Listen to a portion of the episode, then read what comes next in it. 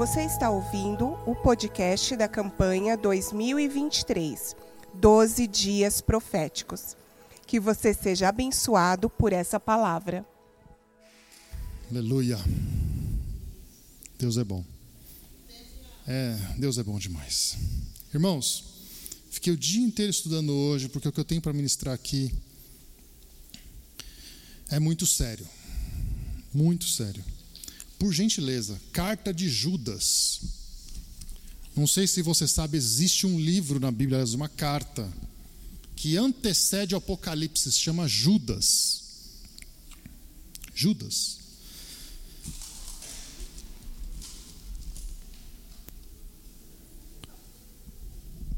Só tem um único capítulo, carta de Judas. Essa água é minha, né? Carta de Judas. Promessas. É o tema deste ano. Carta de Judas, capítulo 1, verso 20. Eu estou com o celular aqui porque eu também estou gravando a palavra para ver onde eu erro.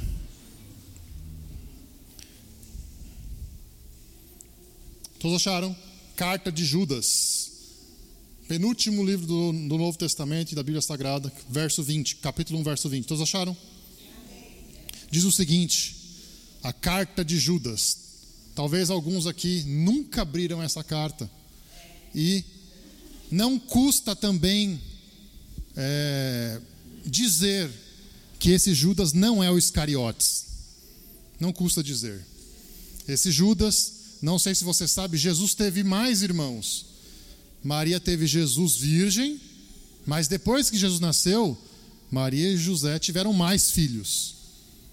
O mais conhecido deles é o Tiago, do livro de Tiago, e este outro que é o Judas, irmão de sangue de Jesus por parte de Maria, claro. Diz o seguinte, carta de Judas 1:20. Edifiquem-se, porém, amados, na santíssima fé que vocês têm orando no Espírito Santo. Mantenha-se no amor de Deus enquanto esperam a misericórdia do nosso Senhor Jesus Cristo e os leve para a vida eterna. Venham, aliás, tenham compaixão daqueles que duvidam, e outros salvem e arrebatado-os do fogo. Outros ainda mostrem misericórdia com temor odiando até as roupas contaminadas com a carne. Aquele que é poderoso para impedi-los de cair e para apresentá-los diante da sua glória sem mácula, com uma grande alegria. Ao único Deus, o nosso Salvador, seja glória, majestade, poder e autoridade, mediante do Senhor Jesus Cristo, nosso Senhor, antes de todos os tempos, agora para todos sempre. Amém. Carta de Judas. Pois em casa você lê o livro todo. Promessas. Irmãos, a Bíblia é um livro que fala muito de poucos e fala pouco de muitos. A Bíblia é um livro que contém muitas promessas e todas elas servem como um esteio para você agarrá-las e seguir na sua frente. Porém, não tem como receber promessas sem cumprir propósitos, sem cumprir os objetivos da promessa. Toda promessa tem a parte que nós temos que fazer.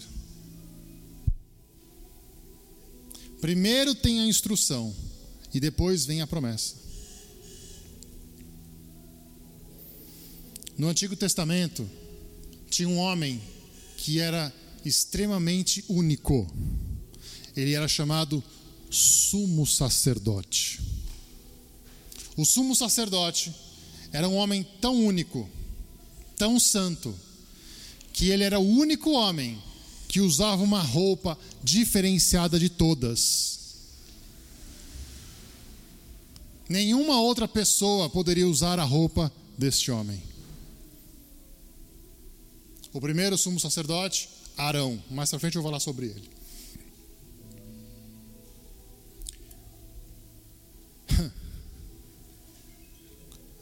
O que, que isso significa?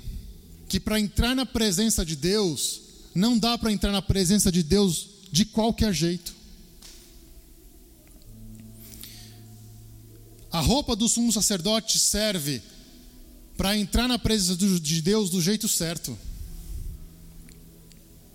Quando a gente chega neste mundo, todos nós aqui, sem exceção, chegamos nus. E a primeira coisa que faz quando a gente chega nesse mundo é nos colocar roupa. Para indiretamente dizer: agora, esta criança que acabou de chegar neste mundo é um dos nossos. Agora você precisa vestir roupas e cobrir a sua nudez. A nudez é o primeiro sintoma de uma coisa chamada vergonha. Muito bem explicado lá no livro de Gênesis. E agora vem o sumo sacerdote, tem uma roupa que é especial que ele precisa usar, e esta roupa é mais sagrada do que ele mesmo.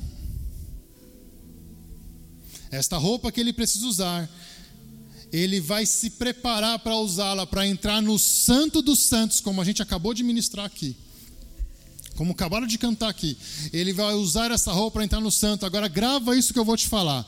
E para usar esta roupa para entrar no santo dos santos, ele vai se preparar o ano todo. O ano todo se preparando para entrar no santo dos santos uma única vez e entregar o seu sacrifício. Entregar o sacrifício ao povo. Hum. Esta roupa ela é uma roupa feita de linho puro. Linho puro. Linho é a representação da santidade. Não sei se você sabe, mas as letras hebraicas são numeradas. E as, a numeração da, da letra hebraica, quando está escrito linho, ela dá um número que significa o número de santidade. Aí vem um homem, falho como todos nós somos, vestido de linho puríssimo, para entrar na presença de Deus. Hum. Como era essa roupa? Eu vou começar de baixo para cima.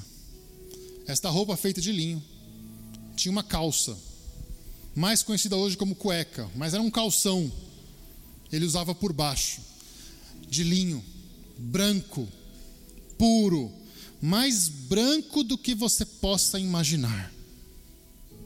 Quando ele entra na presença de Deus com aquela calça, limpa, pura, que ele mesmo que fez, porque ninguém poderia ter tocado nessa calça. Ele entra na presença de Deus e Deus olha e fala o seguinte: interessante, o povo pecou bastante nessa área, mas essa calça se apresentou limpa na minha presença. Essa calça era um pedido de perdão para Deus dos pecados sexuais da nação. O sumo sacerdote entrava no Santo dos Santos e esta calça era um pedido de perdão para Deus do pecado sexual de toda a nação.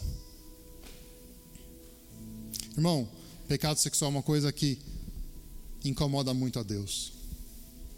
Eu não vou tocar muito nesse assunto, mas eu queria te fazer uma pergunta e você não me responde. Responde para você. Como é que está a sua vida sexual?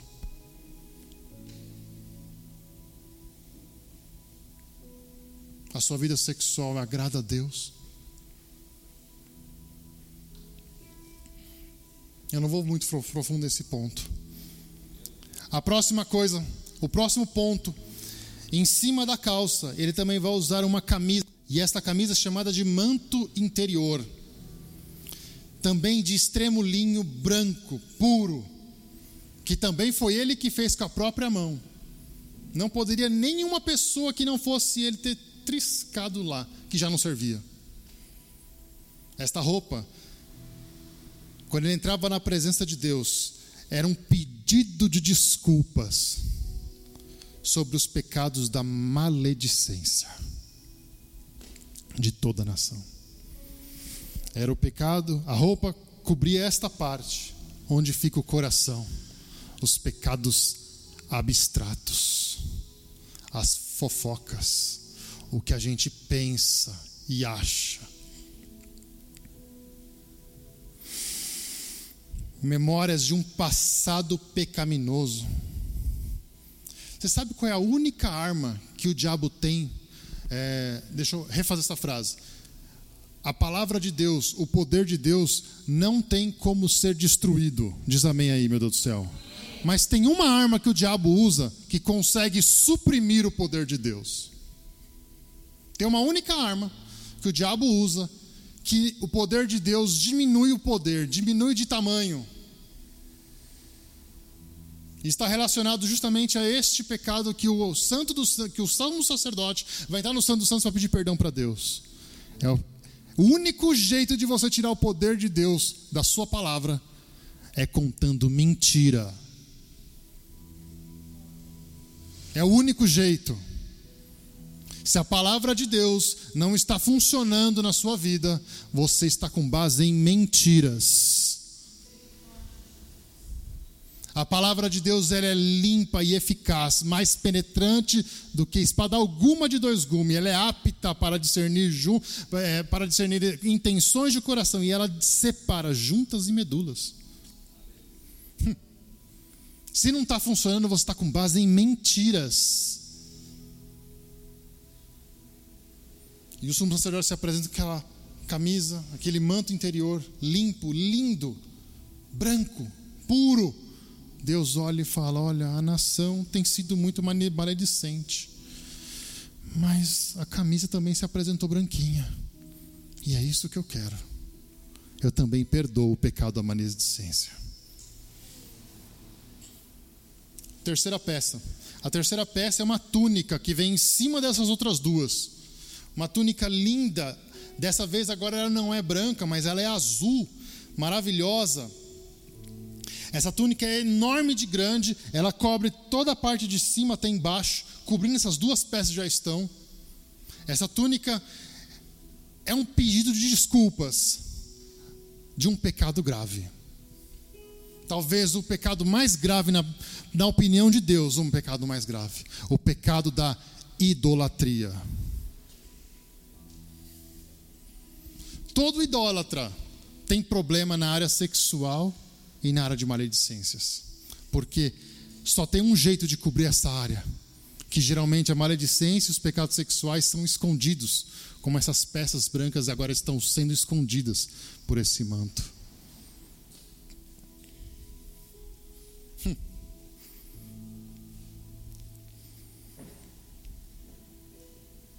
Essa túnica tinha uma característica muito grande. E aqui eu preciso contar, antes de contar a história, a característica da túnica, eu queria contar a história de Abraão. O menino Abraão era um garoto. O pai dele chamava-se Terá.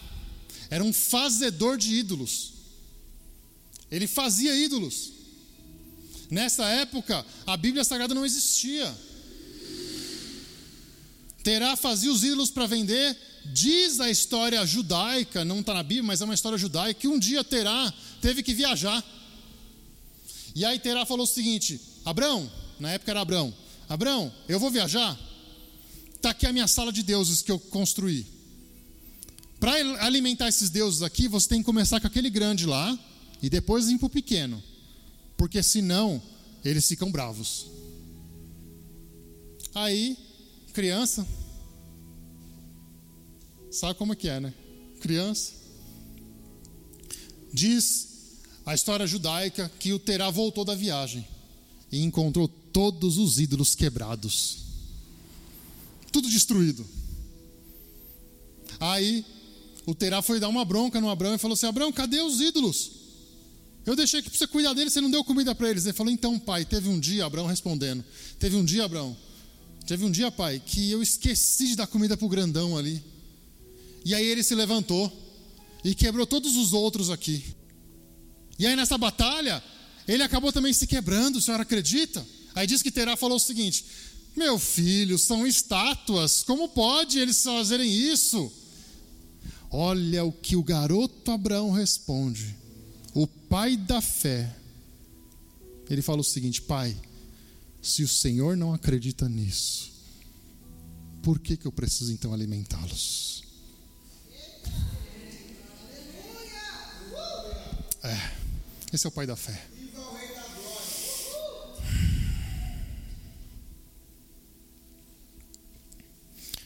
Deus olha para aquela túnica e fala o seguinte: olha, o Deus, esse povo aí me trocou várias vezes.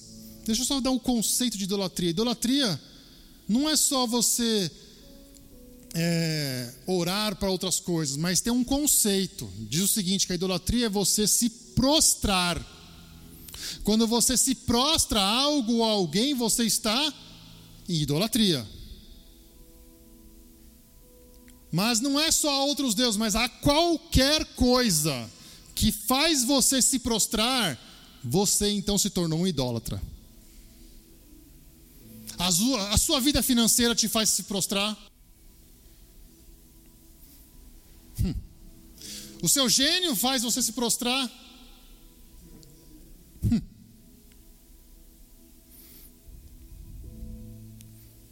Esse é um pecado muito grave que desincomoda muito a Deus. Essa túnica era colocada por cima. A característica dela é o seguinte: que quando o sumo sacerdote cordeiro, o único local que poderia receber o sangue do cordeiro era nessa túnica. Deus olha e vê, pô, essa túnica chegou linda, e agora está coberta pelo sangue do cordeiro. Eu perdoo o pecado da nação por idolatria.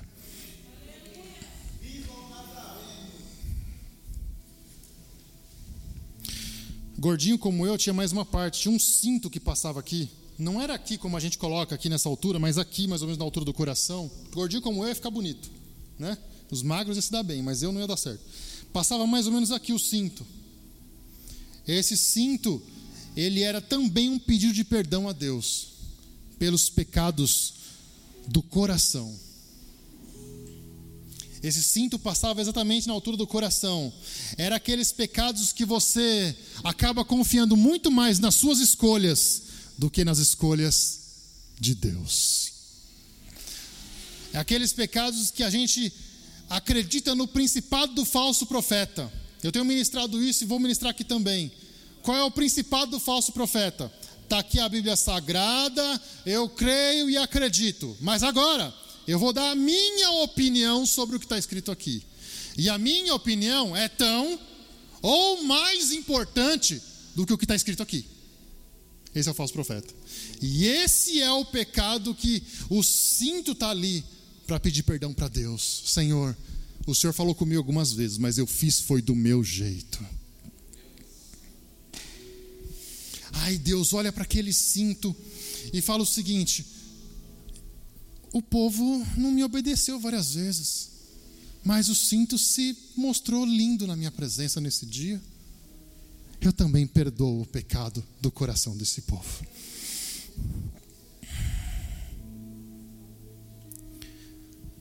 Seguindo, depois daquela túnica azul, vinha uma outra túnica por cima. E essa túnica por cima era uma túnica que cobria todo o resto do corpo do, do profeta, do, do sumo sacerdote, e essa túnica era um pedido de perdão para Deus sobre os pecados de pecado de sangue. Não sei se você sabe, o sangue clama. O sangue fala. Diz a Bíblia Sagrada que a vida do ser humano está no sangue. Diz amém aí, meu Deus do céu. Deixa eu correr, porque meu tempo já está. Eu estou falando demais. Tem outras coisas para falar. Próxima parte é um peitoral bonito, chamado de éfode. É um peitoral bonito, fica, ficava mais ou menos nessa altura aqui. Pareceu tipo um colete. Também tinha um significado. Era um pedido de perdão para Deus sobre os pecados relacionados ao erro de juízo. Pessoas que foram injustas em julgamentos. E aqui eu quero contar a história para vocês por que, que a justiça. Não sei se você já viu, lá em Brasília tem a estátua da justiça. Como é que é a estátua da justiça? Ela é representada sobre uma mulher que tem de um lado uma balança que está plena, de outro lado ela tem a espada. Só que o símbolo maior da justiça não é nem a balança e nem a espada. O símbolo maior da justiça é que ela é vendada. A justiça ela é cega. Aí vem a Bíblia Sagrada e diz o seguinte: Não favoreça o pobre pela mas nem o rico pela sua riqueza. É pesado o que eu vou falar. Não tem uma linha na Bíblia Sagrada que diz para a gente ser bom. Não tem uma linha na Bíblia Sagrada que diz para a gente ser bonzinho. Não tem uma linha que fala isso, ó, você tem que ser bom. Não tem. O que a Bíblia diz é o seguinte: você precisa ser justo. E a real justiça está aqui, ó. Essa é a real justiça. A real justiça bíblica que está aqui.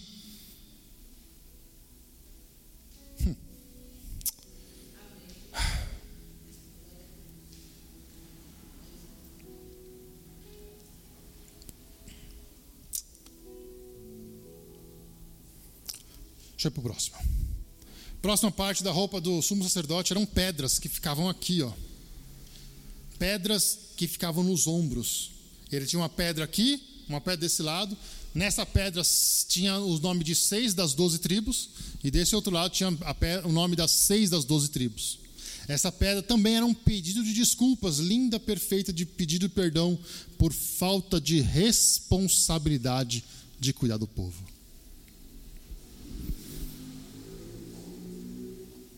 Essa pedra mostra o seguinte: você tem compromisso com Deus? E aqui,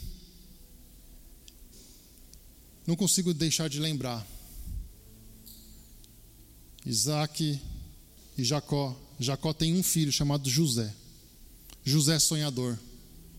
José foi lá e contou o sonho na frente de todos os irmãos. E o pai amava mais a José do que aos outros. Ele deu uma, uma túnica para ele colorida. Os dez se juntaram e falaram o seguinte: vamos vender esse cara. A primeira ideia foi matar. Depois, Rubem, o primeiro, falou o seguinte: não, em vez de matar, vamos vender ele. Pelo menos a gente não põe o sangue dele na terra. Venderam ele. Juntaram os dez e falaram o seguinte: vamos contar para o nosso pai que uma besta fera comeu ele vieram os dez. Entregaram a túnica para Jacó. Jacó começou a chorar. E naquele dia ele começou a ficar doente. Os dez foram fiéis entre eles, mas não foram fiéis a Deus.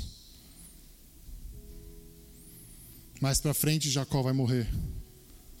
Aliás, Jacó é o pai. O Isaac, que ainda estava vivo nessa época, morreu, achando que José já tinha sido morto. E aí, irmão? Você é mais fiel a homens ou a Deus? Você tem responsabilidades aqui, ó, para carregar. Próximo. Aqui nessa altura na testa tinha uma lâmina uma lâmina de ouro maravilhosa, estava escrito nela: Santidade ao Senhor. Ali era uma coisa que estava escrito dizendo o seguinte: para lembrar o sacerdote, não tem ninguém que é mais santo do que Deus.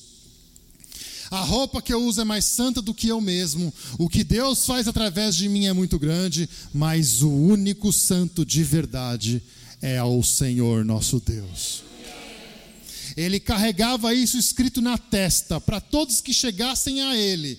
Se tentasse de alguma forma achar que a santidade vinha dele, vinha porque sobre ele tinha o poder de Deus.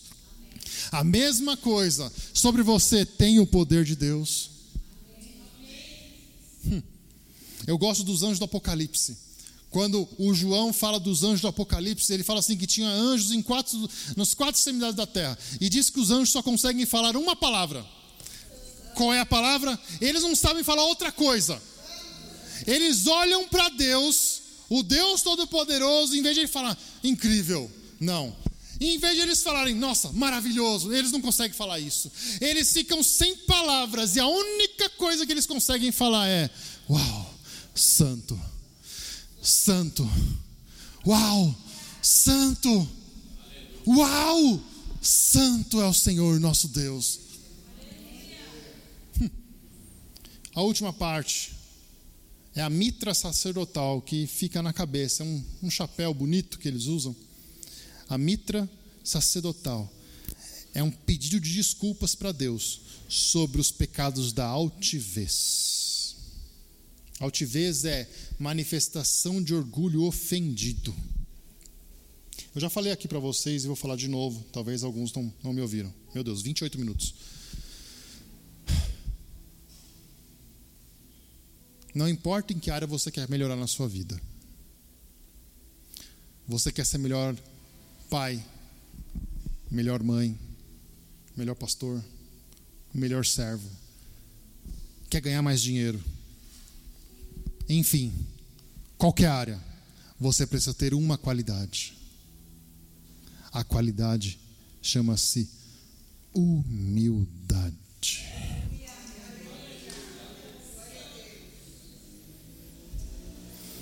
Aquele chapéu chamado mitra é a lembrança que o sacerdote tem por todo esse poder que Deus tem feito através de mim. Sobre mim, eu preciso continuar sendo humilde.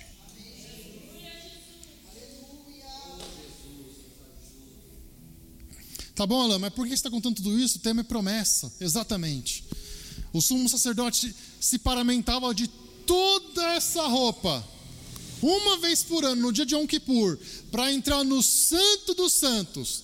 Dentro do Santo dos Santos tinha a Arca da Aliança. A Arca da Aliança, que era um baú pequeno, um metro e meio de largura por 75 centímetros de, de, de 75 centímetros de largura por um metro e meio de comprimento, por 75 de altura, uma caixa, um baúzinho. E ele entrava lá, em cima do baú tinha dois é, querubins com asas, um virado para o outro, e quando ele entrava lá, ele abria o Santo dos Santos, e dentro do Santo dos Santos tinham três coisas. Ele se paramentava de toda essa roupa para poder ter autoridade de abrir a caixa é, da arca da aliança e tomar posse das três coisas que estavam lá dentro. A primeira coisa que estava lá dentro era uma coisa chamada maná. O mesmo maná do povo de Israel lá, que eles comeram 40 anos, dentro da caixa da arca da aliança, tinha um maná. Diz a Bíblia Sagrada, diz os sábios que maná é uma palavra que significa o que é isso. É uma pergunta: o que é isso? Eles olhavam para o céu, começava a cair o maná, e aí eles ficavam assim: maná, Maná, o que é isso? O que é isso? E aí vem Moisés e fala o seguinte: Tá vendo isso aí que caiu do céu? Vocês têm que fazer três coisas. A primeira coisa, vocês precisam pegar o necessário para o dia. Quem aqui louvou a Deus nos dois louvores que nós cantamos aqui agora? Quem aqui fez isso? É só para hoje, tá? Amanhã tem que fazer de novo. Primeira ordem do maná, olha, lindo, maravilhoso, cheiroso. Diz os, os escritores e os sábios que ele tinha cheiro de baunilha, gostoso, cheiroso. E aí eles pegavam o suficiente para eles, e quem tinha criança pequena pegava também o suficiente para a criança. Tinha uma segunda regra: não poderia ficar para o dia seguinte. Por quê? Porque senão apodrecia, enchia de bicho. O louvor que nós fizemos aqui hoje é para hoje. Se você deixou para adorar amanhã, não dá mais. Não resolve mais. A ação de hoje é para hoje. Se você de repente, na ideia, sei lá, o que passou na sua cabeça, poxa, o louvor está me tocando hoje, mas hoje eu vou segurar. Então, o que você segurou hoje, amanhã não serve mais. Amanhã vai virar bicho. Tinha uma terceira regra. Como eles ainda guardavam o sábado, ó, na sexta-feira é o seguinte: vocês pegam em dobro, porque no sábado não vai ter maná. o sábado é o dia que vocês vão tirar exatamente para mim. Aí sabe o que aconteceu? Quando chegou no sábado, muitos esperaram o maná. E sabe o que aconteceu? Durante a semana, muitos estocavam o maná. E aí o que acontecia? Enchia de bicho, parecia que tinha um gambá morto dentro dos estoques.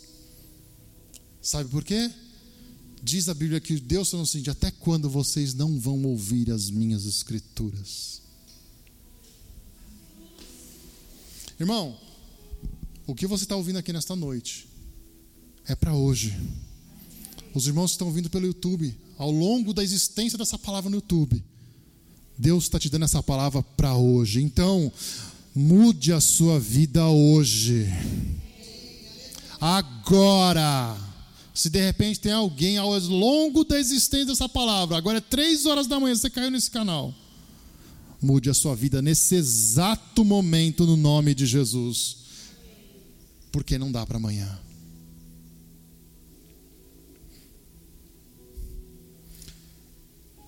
Estranho.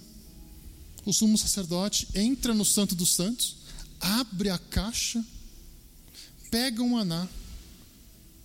Esse maná, de um dia para o outro, ele estragava. Mas dentro do Santo dos Santos, não tem nada que consiga estragar nada.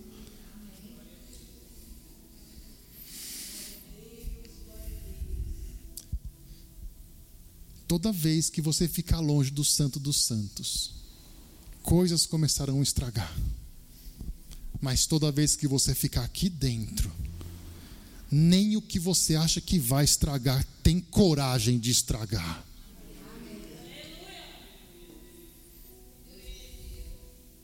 Quem crê que enquanto você está aqui, Deus está trabalhando por você lá.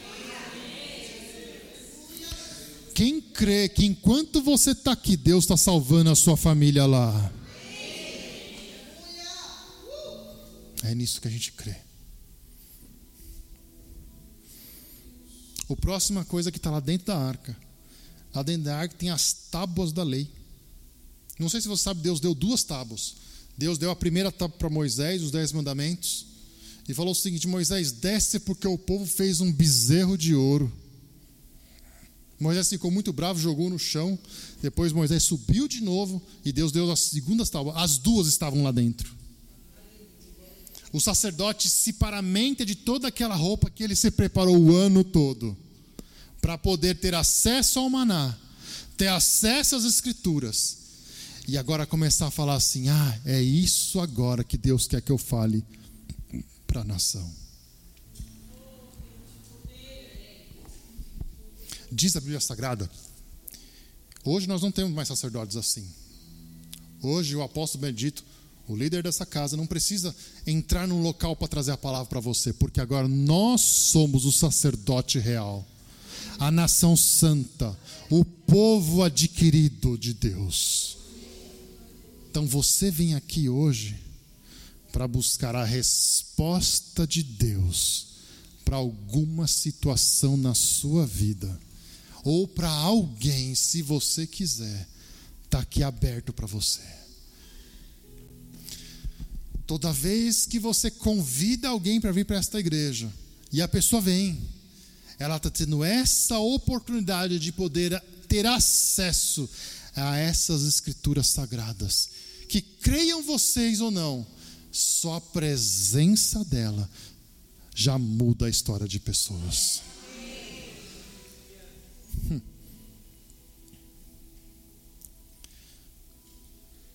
Caminhando para o final. Nossa, 37 minutos. O terceiro utensílio que estava dentro dessa arca era um, um utensílio interessante.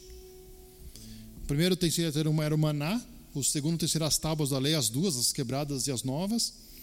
E o terceiro utensílio era a vara de Arão, que estava lá, guardada. E aqui eu quero ministrar isso para você. O maná significa alimento. Toda vez que você entra no Santo dos Santos, você está se alimentando. As tábuas da lei significam as ordenanças. Todas as vezes que você entra no Santo dos Santos, você está procurando ordenanças para cumprir. E quando você entra no Santo dos Santos e tem acesso à vara de Arão, pasmem vocês, você está tomando posse das promessas do Senhor.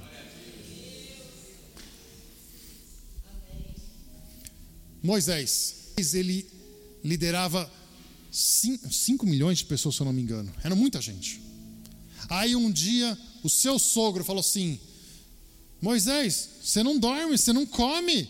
Você tem que eleger pessoas para administrar, porque só você não dá. Moisés falou o seguinte: vou escolher então. Aliás, o, o, sogro dele falou o seguinte: escolhe gente boa, de, de Deus, para que possa resolver os problemas. Os mais difíceis você resolve. A administração, o curso de administração que eu me formei vem daqui. Moisés foi lá e escolheu. Diz a Bíblia Sagrada que ele passou então a túnica sobre eles, 70 pessoas, e os 70 foram cheios. E aí eles administravam o povo e os mais os problemas mais complicados vinham para Moisés resolver. Amém, Jesus? Aí então Moisés, eu quero agora dividir um pouco mais o seu trabalho. Eu quero criar o sumo sacerdote. E o sumo sacerdote que eu escolhi é o seu irmão, Arão. Moisés juntou as doze tribos, falou o seguinte: olha, Deus falou para mim que o próximo sumo, quem é o novo sumo sacerdote, ou o primeiro sumo sacerdote vai ser Arão. O que, que você acha que o povo fez? Nepotismo. É seu irmão? Nepotismo. É lógico que você vai colocar o seu irmão. É nepotismo. Moisés fala o seguinte: então é o seguinte, junta os doze. Arão, líder da tribo de Levi. Vamos juntar todo mundo aqui agora. Todo mundo vai trazer uma vara. E a gente vai a gente vai enfiar essa vara na terra. E amanhã a gente vai vir aqui. Quem Deus escolheu, essa vara vai florescer. Só que eu quero lembrar vocês que lá era o Egito.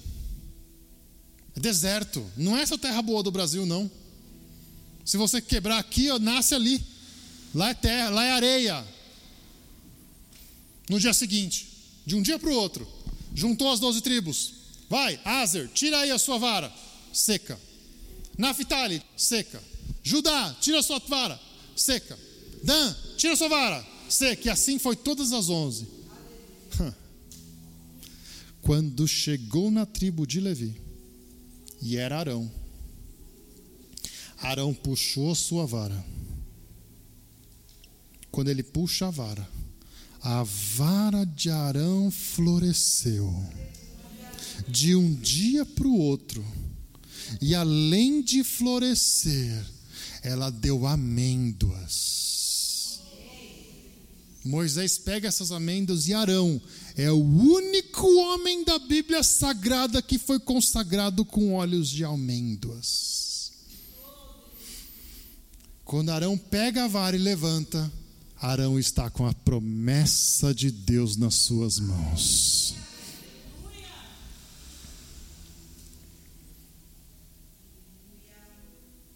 Sabe o que eu fiz aqui, irmão? Esse é o caminho para você chegar na promessa. Irmão, no nome de Jesus, a partir de hoje, toma cuidado com a sua vida sexual. Toma cuidado com as maledicências. Toma cuidado com idolatria Toma cuidado com os pecados do coração.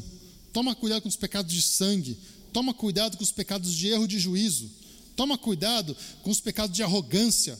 Toma cuidado com os pecados de altivez. Toma cuidado com falta de responsabilidade. Quando você entrar aqui no Santo dos Santos, dê o seu melhor, entregue tudo para Deus hoje, porque amanhã não serve, amanhã vai estragar. Quando você puder, acesse essa palavra e procura o que Deus está falando com você. Deus vai cumprir na sua vida. E quando você menos esperar, você vai estar tá com as mãos na promessa. E a promessa vai se materializar na sua mão. O tempo passou, aleluia.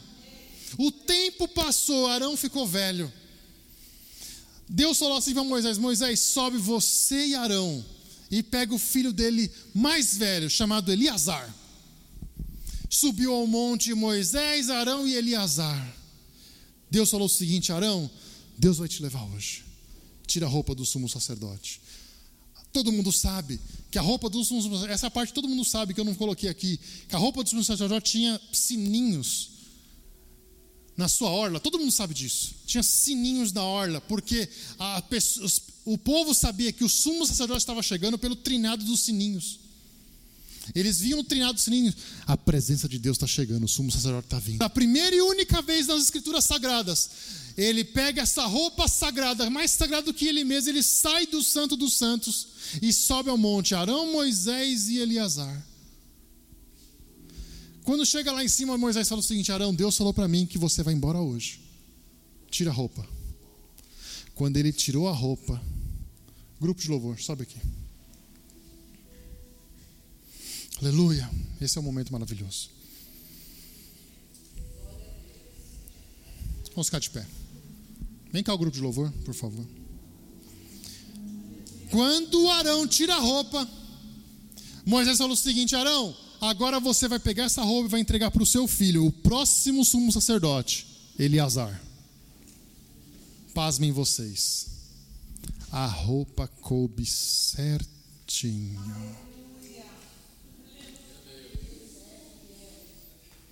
E aí eu pergunto para você e você não me responde, responde só para você.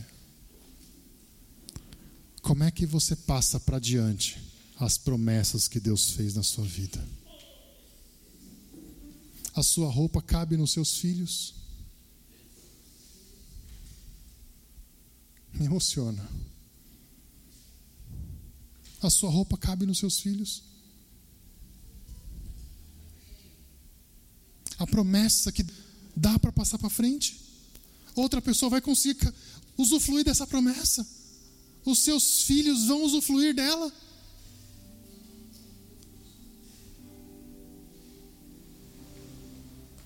Arão então tira a roupa. Quando ele tira a roupa e vê que cabe certinho em Eleazar, diz a palavra que Arão morre assim. Deus leva Arão, próximo sumo sacerdote, Eleazar.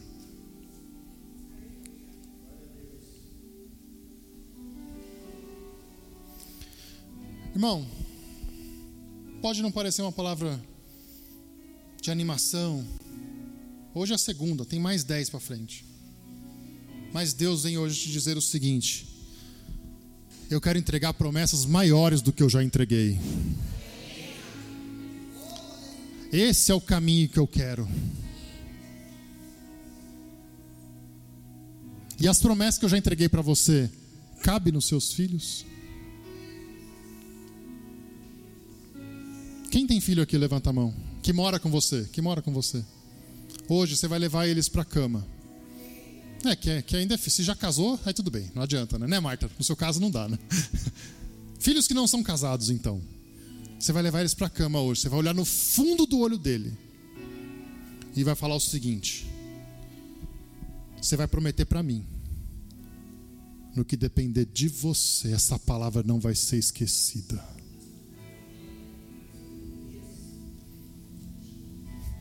Você vai prometer para mim, no que depender de você, essa palavra não vai ser esquecida.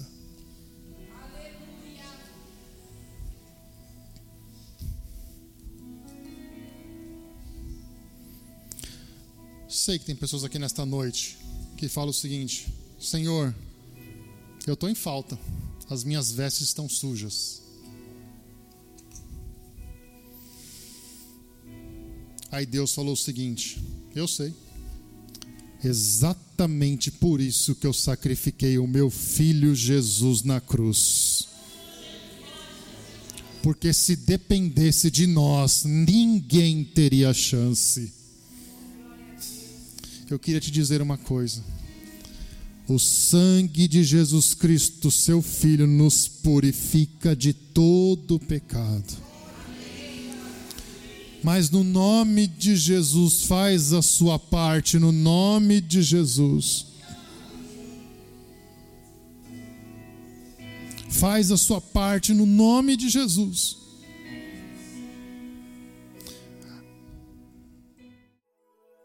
Nos acompanhe também através das mídias sociais, arroba IAURP.